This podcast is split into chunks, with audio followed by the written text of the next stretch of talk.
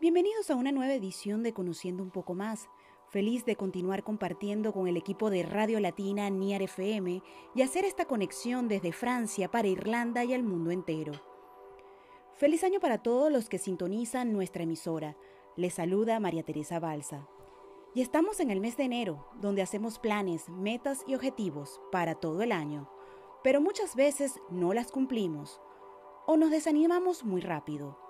Lo importante es que entendamos que los cambios ocurren cuando nos comprometemos con nuestros propósitos.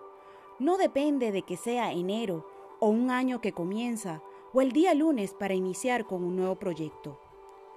Por lo general, arrancamos con muchos cambios y propósitos, obligándonos a tratar de cumplir con esas promesas, pero no lo hacemos progresivamente con pequeños hábitos y propósitos para ir programando nuestro cerebro y así alcanzar nuestras metas.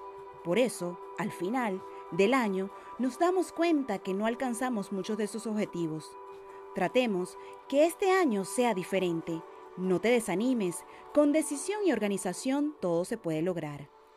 Te propongo que cada mes vayas trabajando con nuevos pequeños hábitos que te acerquen a tu objetivo de este año. A continuación te doy varias ideas. Colócale un tema para este año, con focos principales y secundarios. Considero que tres objetivos profesionales y tres objetivos personales son suficientes para ir haciendo un diseño de vida extraordinario. Enamórate del proceso y revisa cada semana qué has ido haciendo para alcanzar tus metas propuestas. Te propongo que escribas esos objetivos macros con subobjetivos micros. A su vez, coloca actividades para cada uno de ellos con un horario a cumplir. Estos serían tus objetivos con una planificación. Crea un plan de acción para cada uno de los objetivos y genera alternativas para alcanzarlos. Comprometerse con eso solo depende de ti. Una decisión con una acción es lo único que genera resultados positivos. Es importante hacer planificaciones semanales, mensuales y trimestrales y siempre evalúa si estás avanzando.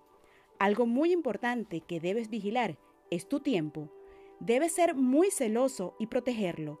Muchas veces perdemos tiempo o dejamos las cosas importantes para el último minuto. Solo logramos estresarnos.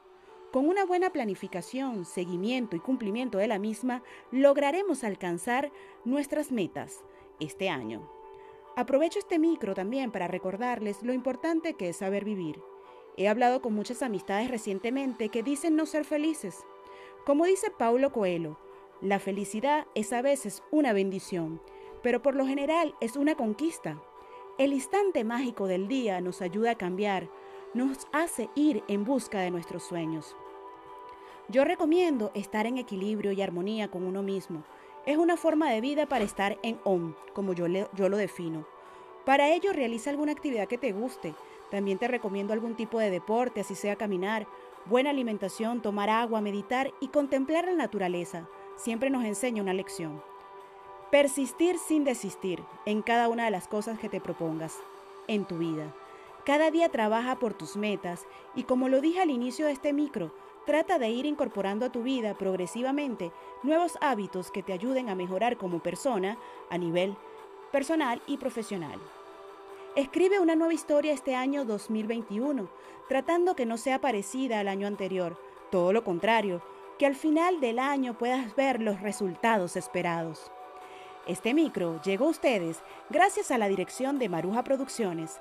Les narró María Teresa Balsa. Será hasta la próxima entrega.